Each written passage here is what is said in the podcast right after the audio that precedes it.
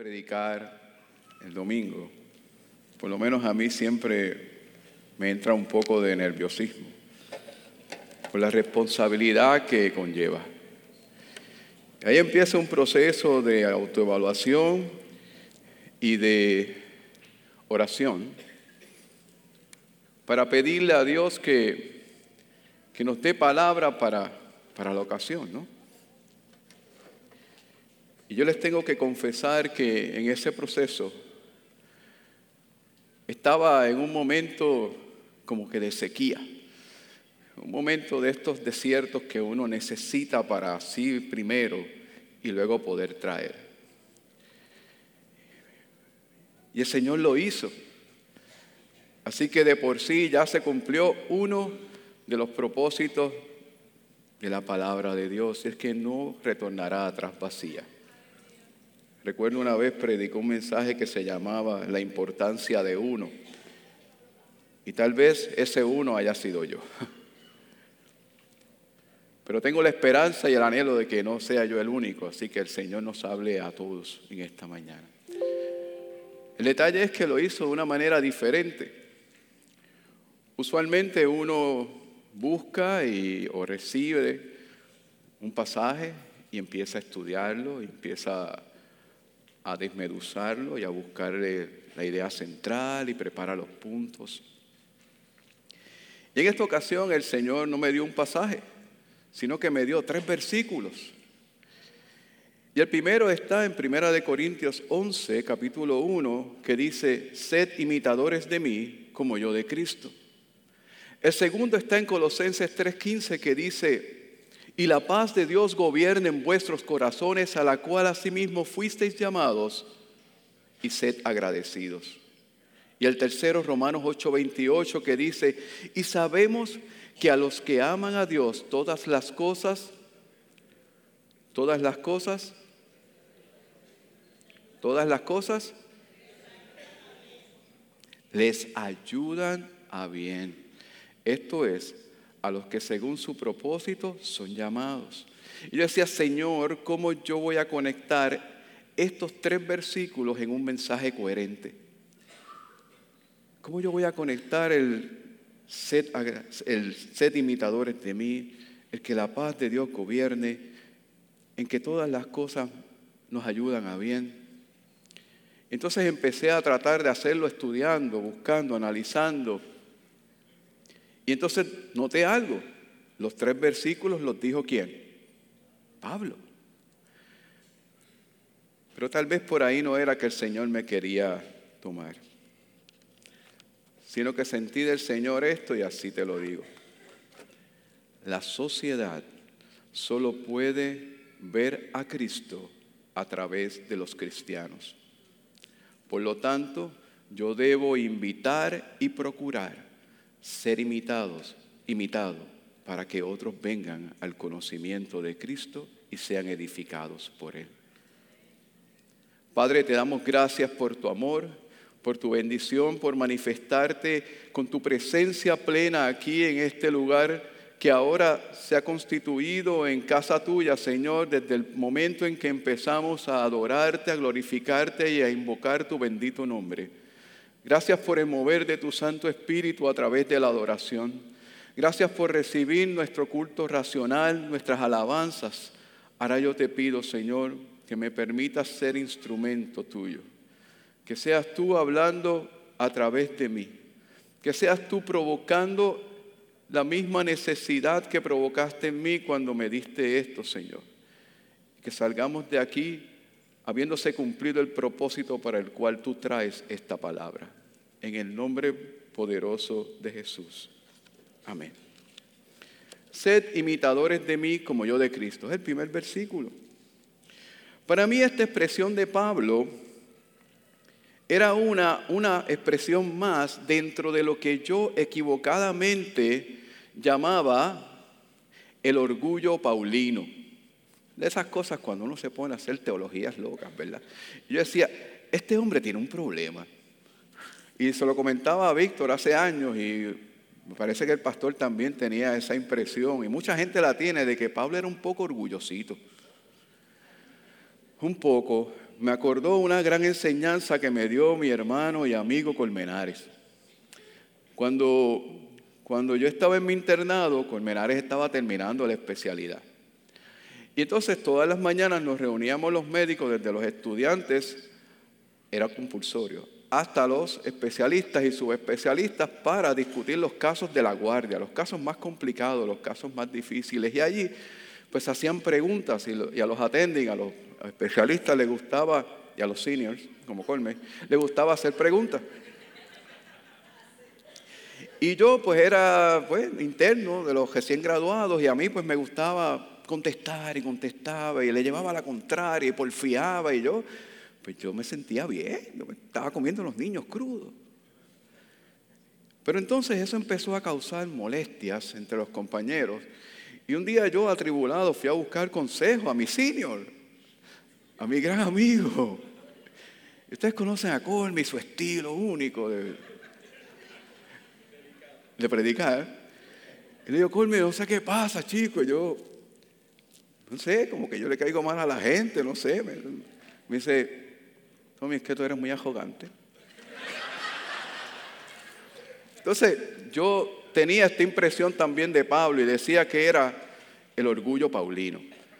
Así que esto de ser imitadores de mí para mí era otra cosa que, pues, ¿verdad? Un efecto residual de la experiencia de vida de Pablo, que era un hombre súper estudioso, doctor en la ley, que se había distinguido entre los fariseos, que que aun cuando él pues se arrepentía de haber perseguido a la iglesia, bueno, lo había hecho porque le habían dado esa comisión, cartas para que lo hiciera y esa autoridad. Así que yo decía, bueno, ser imitadores de mí, pues Pablo pues está diciendo algo dentro de su, pues, su orgullo. Y lo sustentaba, le digo que era una teología de estas locas que uno se lo ocurre. Pues yo decía, mira, a los Gálatas, Pablo les dio duro. Y a los Gálatas Pablo le dice en el primer capítulo, y y en el judaísmo yo aventajaba a, los, a mis contemporáneos, o sea, yo, yo los aventajaba en el judaísmo, yo sabía más que ellos, yo cumplía más que ellos. Ok. En cuanto al Evangelio decía, y yo no recibí ni aprendí el Evangelio de hombre alguno, sino de Jesucristo mismo. O sea, a mí no me lo enseñó nadie, a mí me lo enseñó Jesucristo. Y dice más, dice, cuando fue a Jerusalén y dice, y a los que fui a Jerusalén y allí me hablaron y fui a los que eran considerados como columnas de la iglesia, a Juan, a Jacobo, pero ¿sabe qué? Nada nuevo me enseñaron. Pero el más cool, el pasaje más cool está en Hechos capítulo 16. Y ahí lo vamos a ver más profundamente en otro contexto de los cuán equivocado yo estaba. Ahí Pablo iba caminando con Silas. Y de momento venía una muchacha que tenía un espíritu de adivinación y sus señores obtenían gran ganancia a través de lo que ella hacía, que revelaba el futuro y eso. Y ella estaba diciendo, esos hombres predican la salvación del Dios Altísimo. No estaba diciendo nada malo. Pero en Hechos la palabra dice que eso molestó mucho a Pablo porque no era el propósito de Dios. Así que Pablo se viró y reprendió el espíritu y se salió ese demonio de adivinación de la joven y los señores de ella perdieron la fuente de su ingreso.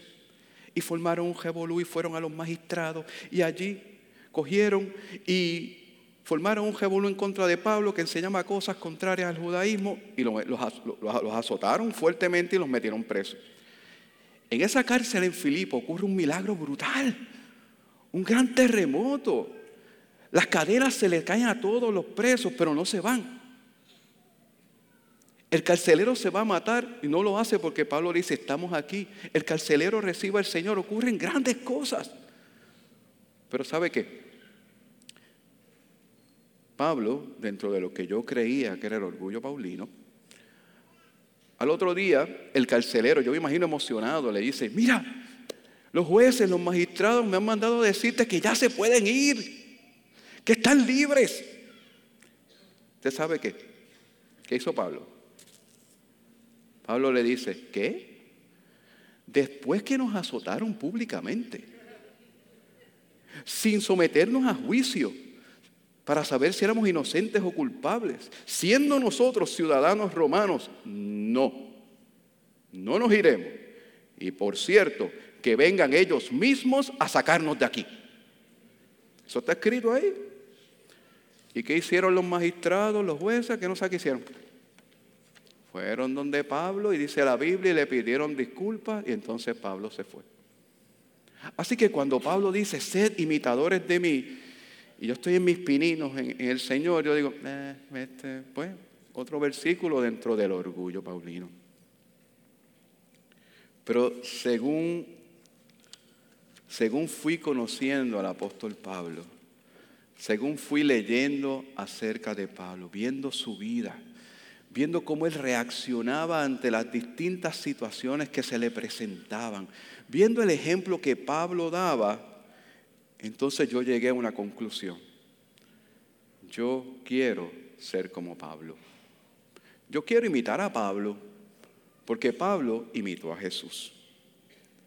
Que la sociedad solo puede ver a Cristo a través de los cristianos.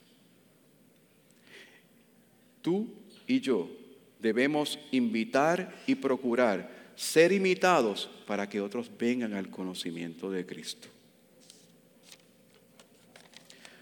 Por eso yo no puedo evitar emocionarme cada vez que leo Segunda de Corintios, capítulo 11, versículos del 16 al 30 y un poco más. Yo sé que, que no es lo usual, yo sé que no es lo recomendado cuando uno predica leer cosas tan largas, pero lo he sentido así del Señor, porque yo quiero que conozcan a este hombre que nos está diciendo, imítenme a mí, para ver si al final nosotros podemos decirle a la gente con nuestra vida, imítame a mí.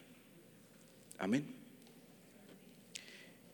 Y lo voy a leer de la versión traducción lenguaje actual. Usted sabe que las cartas fueron escritas para atender situaciones particulares de las iglesias. ¿Ok? Así que cuando Pablo le escribe a los corintios por segunda vez, porque es la segunda de Corintios, Pablo está atendiendo unas situaciones. Y esta gente tenía unas situaciones terribles. Y habían unos hombres, unos hermanitos que estaban enseñando cosas que no eran, unos hermanitos que querían seguir siendo judíos para no tener problema con los romanos, pero también querían ser cristianos para estar cool con todo el mundo. Esas cosas así. Y Pablo les escribe. Y Pablo les dice, por favor, soportenme, aunque yo parezca estar un poco loco. Dios ha hecho que yo me preocupe por ustedes. Lo que quiero es que ustedes sean siempre fieles a Cristo, es decir, que sean como una novia para Él. Versículo 16. Vuelvo a repetirles, no quiero que me tomen por loco. Y aunque lo estuviera, acéptenme así para que pueda sentirme un poco orgulloso. Voy a decirles algo, pero no de parte de Dios. Pablo está diciendo, esto soy yo. Reconozco que hablar bien de mí mismo es una locura. Pero ya que hay tantos que hablan bien de sí mismos, ¿por qué no voy a hacerlo yo también? Ustedes son tan inteligentes que con mucho gusto soportan a los locos. Hasta aguantan a quienes los tratan como esclavos y se aprovechan de ustedes. A quienes los engañan y desprecian y a quienes los golpean en la cara. Me da vergüenza decirlo, pero nosotros no nos atrevimos a tratarlos así. Pero ya que otros se atreven a presumir, oigan bien, ya que otros se atreven a presumir, yo también lo voy a hacer aunque sea una locura. Si ellos son hebreos, yo también lo soy. Son israelitas, yo también. Son de la familia de Abraham, yo también. Son servidores de Cristo, yo lo soy más todavía aunque sea una locura decirlo, yo he trabajado más que ellos, he estado preso más veces, me han azotado con látigos más que a ellos y he estado más veces que ellos en peligro de muerte. Cinco veces las autoridades judías me han dado 39 azotes con, con un látigo. Tres veces las autoridades romanas me han golpeado con varas. Una vez me tiraron piedras y esa vez lo dejaron como muerto. En tres ocasiones se hundió el barco en que yo viajaba. Una vez pasé una noche y un día en alta mar. Hasta que me rescataron. He viajado mucho, he cruzado ríos arriesgando mi vida, he estado a punto de ser asaltado, me he visto en peligro entre la gente de mi pueblo y entre los extranjeros, en la ciudad y en el campo, en el mar y entre los falsos hermanos de la iglesia. He trabajado mucho y he tenido dificultades. Muchas noches las he pasado sin dormir, he sufrido hambre y sed y por falta de ropa he pasado frío. Por si eso fuera poco, Nunca dejo de preocuparme por todas las iglesias. Me enferma ver que alguien se enferme. Reina Valera dice, si alguien se enferma, yo me enfermo. Y me avergüenza y me enoja ver que se haga pecar a otros. Si de algo puedo estar orgulloso, es de lo débil que soy. El Dios y Padre del Señor Jesús, que merece ser siempre alabado, sabe que no estoy mintiendo. Cuando estuve en Damasco, el gobernador nombrado por el rey Aretas puso guardias en la ciudad para arrestarme, pero pude escapar porque unos amigos me pusieron en un canasto y me bajaron por una ventana de la muralla de la ciudad. Entonces mi percepción de Pablo fue cambiando en cuanto a ser imitador de él. Pablo está diciendo, yo he estado dispuesto a vivir todo esto por Cristo. Y en el capítulo 12 dice algo extraordinario. Nada se gana con hablar bien de uno mismo, pero tengo que hacerlo. Así que ahora les voy a contar las visiones que tuve y lo que el Señor Jesucristo me dio a conocer. Y Él eh, va a hablar de Él mismo. Conozco un hombre que cree en Cristo y que hace 14 años fue llevado a lo más alto del cielo. Ahí fue donde recibió el Evangelio. No sé si fue llevado vivo o si se trató de una visión espiritual, solo Dios lo sabe. Lo que sé es que ese hombre fue llevado al paraíso y allí escuchó cosas tan secretas que a ninguna persona le está permitido decirlas. Yo podría estar orgulloso de conocer a una persona así, pero no de mí mismo, pues yo solo puedo hablar de mis debilidades. Claro, que hablar bien de mí no sería una locura porque estaría diciendo la verdad, pero no lo voy a hacer porque no quiero que solo por las cosas que hago o digo, o por las cosas maravillosas que Dios me ha mostrado, alguien piense que soy más importante de lo que en realidad soy.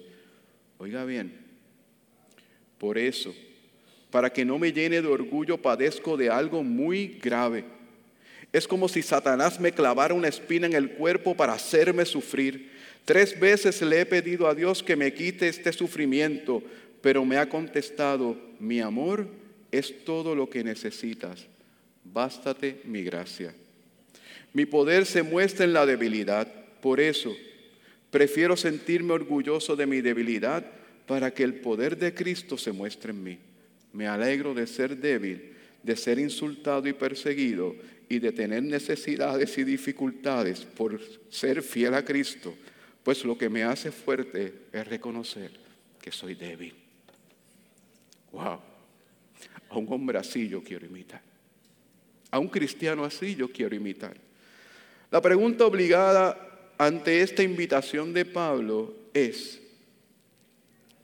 con tu vida, con tu testimonio como creyente, estás invitando a otros a que vengan a conocer a Cristo.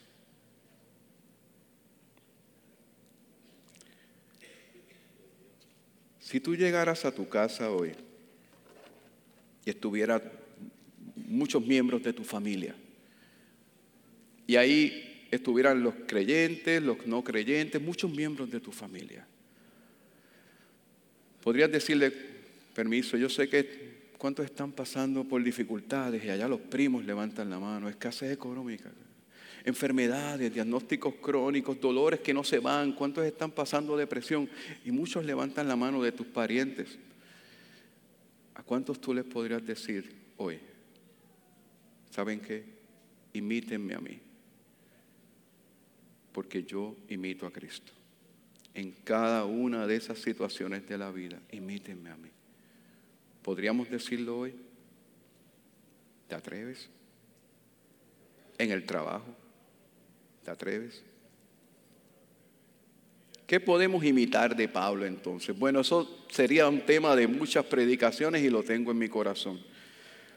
Pero hoy me gustaría moverte a la reflexión que ya te vas dando cuenta por dónde voy me gustaría traer que reflexionaras sobre tu paz. modelas paz en tu vida. Reaccionas con paz a las distintas situaciones adversas de tu vida. ¿Eres tú un instrumento de paz entre tu familia, entre tus compañeros, entre tus vecinos? Colosenses 3:15 dice, y la paz de Dios gobierne en vuestros corazones a la cual fuisteis llamados en un solo cuerpo y sed agradecidos. ¿Sabe qué? Pablo menciona repetidamente en sus cartas la paz. Y la menciona como un elemento distintivo del creyente. Y a veces la pone como que es recibida sobrenaturalmente. Note que a los colosenses Pablo les dice, y la paz gobierne en vuestros corazones. Y a los filipenses en Filipenses 4, 6 y 7 le dice, por nada estéis afanosos, si no sean conocidas todas vuestras peticiones en oración, ruego, con acción de gracias, y la paz de Dios que guardará vuestros corazones y vuestros pensamientos en Cristo Jesús. Guardar implica sujeción, gobernar, perdón, implica sujeción de aquel que es gobernado. Gobernar significa que yo me someto, que la paz de Dios gobierne, que yo me sujeto a esa gobernanza. Guardar implica que alguien más poderoso que yo, con más recursos que yo, se encargará de protegerme. Son conceptos distintos, pero tienen un denominador común. El apóstol Pablo es el mismo que lo escribe y a los colosenses le dice que la paz de Dios guarde qué? Vuestros corazones. A los filipenses le dice que la paz de Dios guardará qué? Sus corazones. Así que la paz de Dios puede gobernar, debe gobernar y debe guardar tu corazón, o sea, tus emociones. Amén.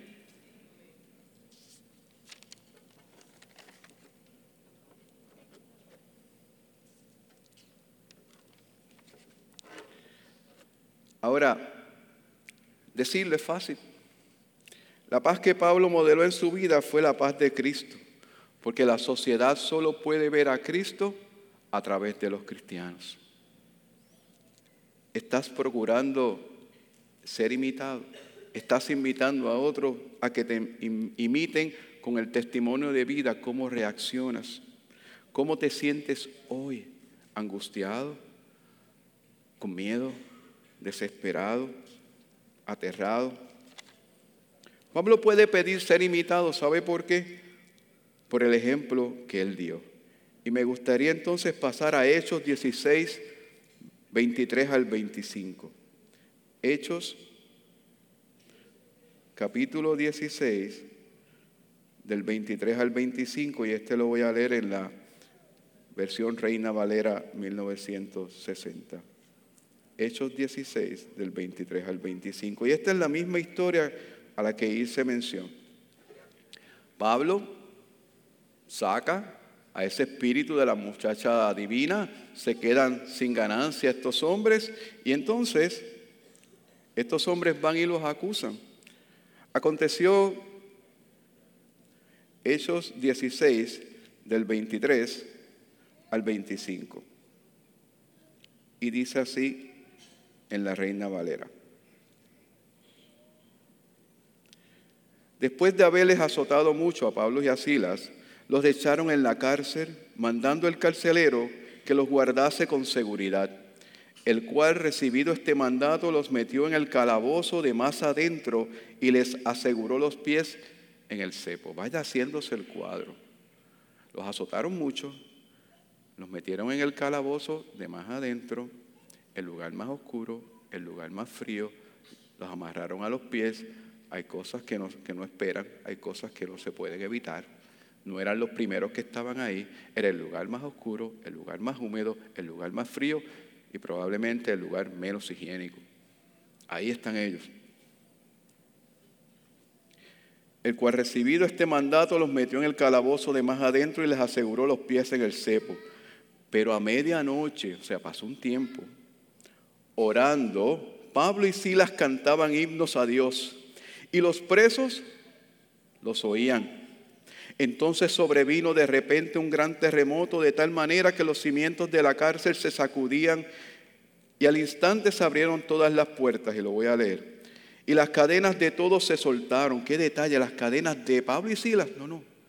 Las cadenas de todos se soltaron. Despertando el carcelero y viendo las, abiertas las puertas de la cárcel, sacó la espada y se iba a matar, porque esa era su responsabilidad y pagaba con su vida pensando que los presos habían huido. Mas Pablo clamó a gran voz diciendo, no te hagas ningún mal, pues todos estamos aquí. Él entonces pidiendo luz se precipitó adentro y temblando se postró a los pies de Pablo y de Silas y sacándoles les dijo, ¿qué debo hacer para ser salvo? ¿Qué debo hacer para ser salvo? Fue la reacción del carcelero. No fue que ustedes hacen afuera. No, Y él les dijo, cree en el Señor Jesucristo y serás salvo tú y tu casa.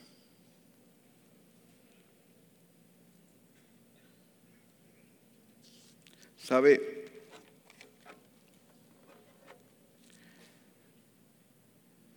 Lo más impresionante de este pasaje pasa por desapercibido en nuestras vidas. Pero ¿qué modeló Pablo? Pablo modeló tres cosas. Y esto no es una receta de cocina. Pablo modeló tres cosas que te dice, imítame a mí en esto, cuando venga la adversidad. Pablo fue azotado injustamente, Pablo no hizo nada malo. Pablo fue azotado, encarcelado y con severidad. Estaba en un lugar terrible y dice, oró, alabó, adoró oró, alabó, adoró. Fue su actitud, su acción de oración, su actitud de alabanza y su adoración incondicional lo que Pablo nos invita a imitar. Y Pablo nos invita a que en medio de la tribulación, en medio de la necesidad, en medio de la dificultad, tú tengas acción de oración, actitud de alabanza y tengas una adoración incondicional, no para que el terremoto suelte tus cadenas, no para que el terremoto derrumbe tus problemas o traiga la solución, sino para que pase lo que pasó en ese versículo 26, en la última oración, quizás la que consideramos la más insignificante, y nos preguntamos por qué está ahí. Dice, como a medianoche Pablo y Silas cantaban himnos y alabanzas a Dios, y los presos los oían. Tu acción de oración, tu actitud de alabanza, tu adoración incondicional debe ser un grito ante la sociedad de cómo tú reaccionas ante las situaciones de tu vida, a esa enfermedad que tienes, a la pérdida que estás sufriendo, al dolor que no se te quita. Como Pablo dijo, tengo una espina, una condición grave por la cual he rogado tres veces a Dios que la quite de mí. Tal vez te dice lo mismo hoy a ti. Lo único que necesitas es mi amor. Bástate mi gracia. Acción de oración, actitud de alabanza, adoración incondicional. O sea, no dependía de que hubiera aire acondicionado en ese calabozo. ¿Lo podremos imitar? ¿Lo podremos imitar?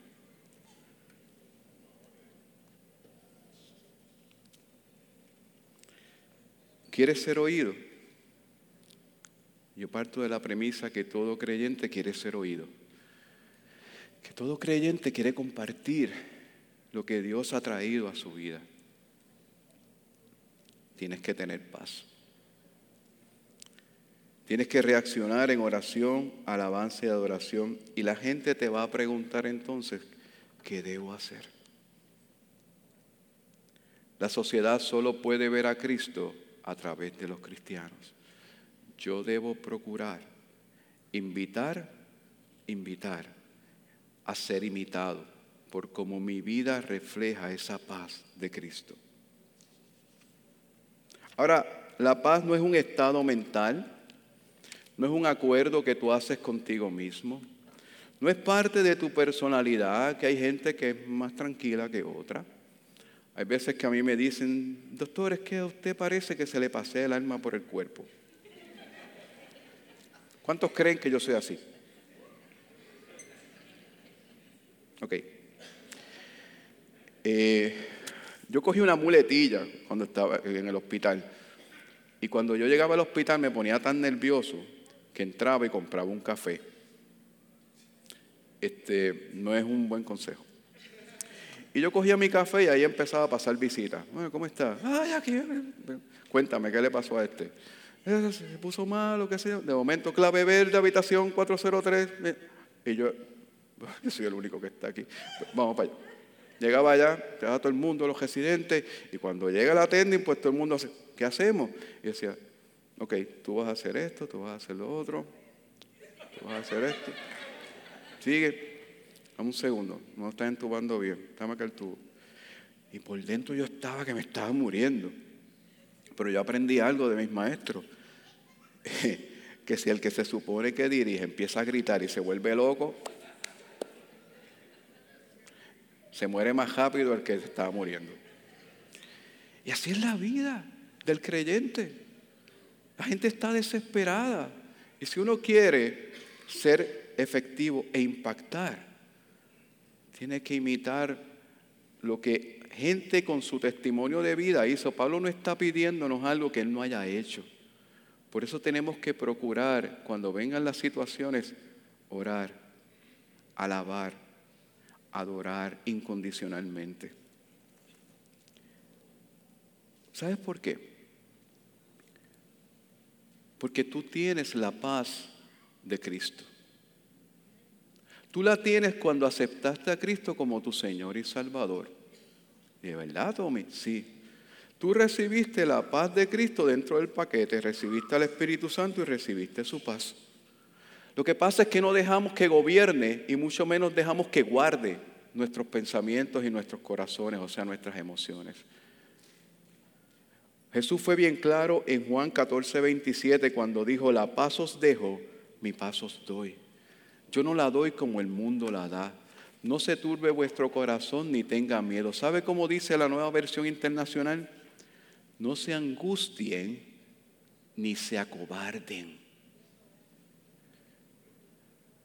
Angustia es un estado de intranquilidad muy profundo y molestoso. No se angustien ni se acobarden, no tengan miedo de lo que venga. Jesús dijo, la paz te doy, por eso Pablo lo transmitía como algo sobrenatural, como algo que sobrepasa todo entendimiento, incluyendo el tuyo y el mío ante la situación. Tú recibiste la paz de Cristo cuando viniste a Él. No es la paz basada en la solución de tu condición o de la situación, es la paz que a pesar de ella tú puedes tener. Tú la tienes. Pues esa condición o situación que a otro le roba la paz, para ti es una oportunidad de modelar a Cristo, de invitar a otro a que actúe, a que reaccione como tú. Deja de buscar la paz, tú la tienes. Lo único que tienes que hacer y proponerte hoy es dejar que gobierne. ¿Cómo tú vas a dejar que la paz de Dios gobierne tu vida? ¿Cómo tú vas a permitir que la paz de Dios guarde tu corazón, guarde tu vida? Confiando en su palabra. Romanos 8:28 dice, y sabemos que a los que aman a Dios, todas las cosas les ayudan a bien. No dice todas las cosas les salen bien. No dice todas las cosas son para tu bien. Dice, la bola es redonda. Dice, todas las cosas les ayudan a bien. En resumen, Pablo invita a los corintios a imitarlo, a él, porque él imitó a Jesús.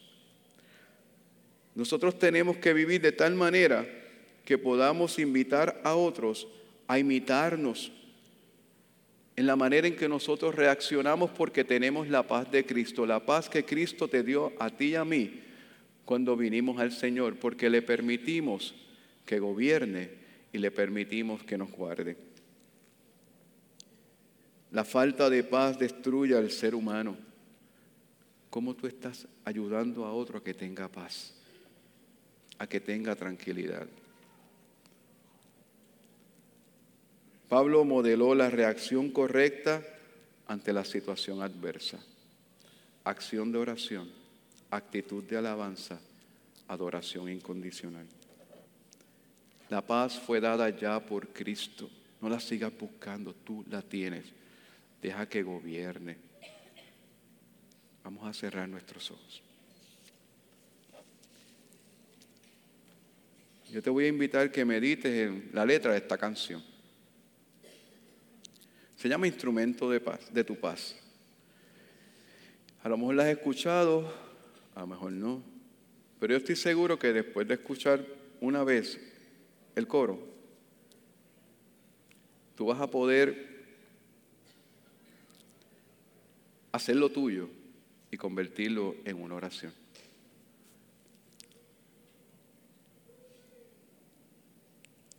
Instrumento de tu paz. Escúchala, disfrútala, es chévere, es rockear, pero concéntrate en su letra por un momento.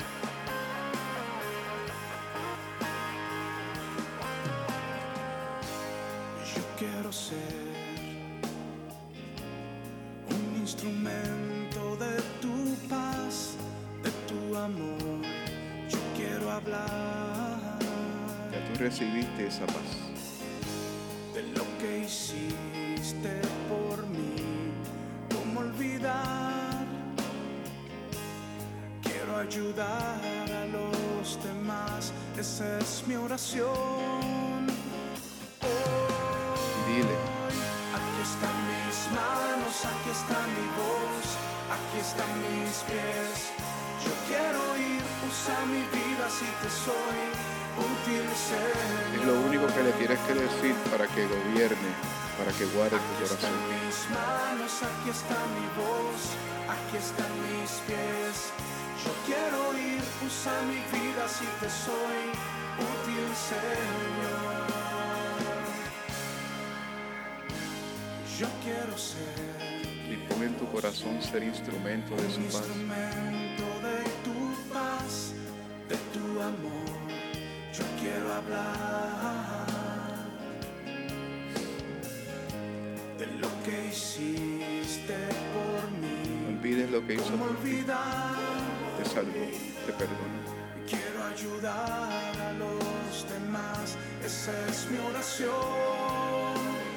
Hoy, aquí están mis manos, aquí está mi voz, aquí están mis pies. Es lo único que puedes darle al Señor para ser instrumento. Tus manos, tu voz, tus pies, tu disposición, nada más. Si has llegado a algo, si has logrado algo en tu vida, reconoce que fue por Él y ponlo en las manos de Él.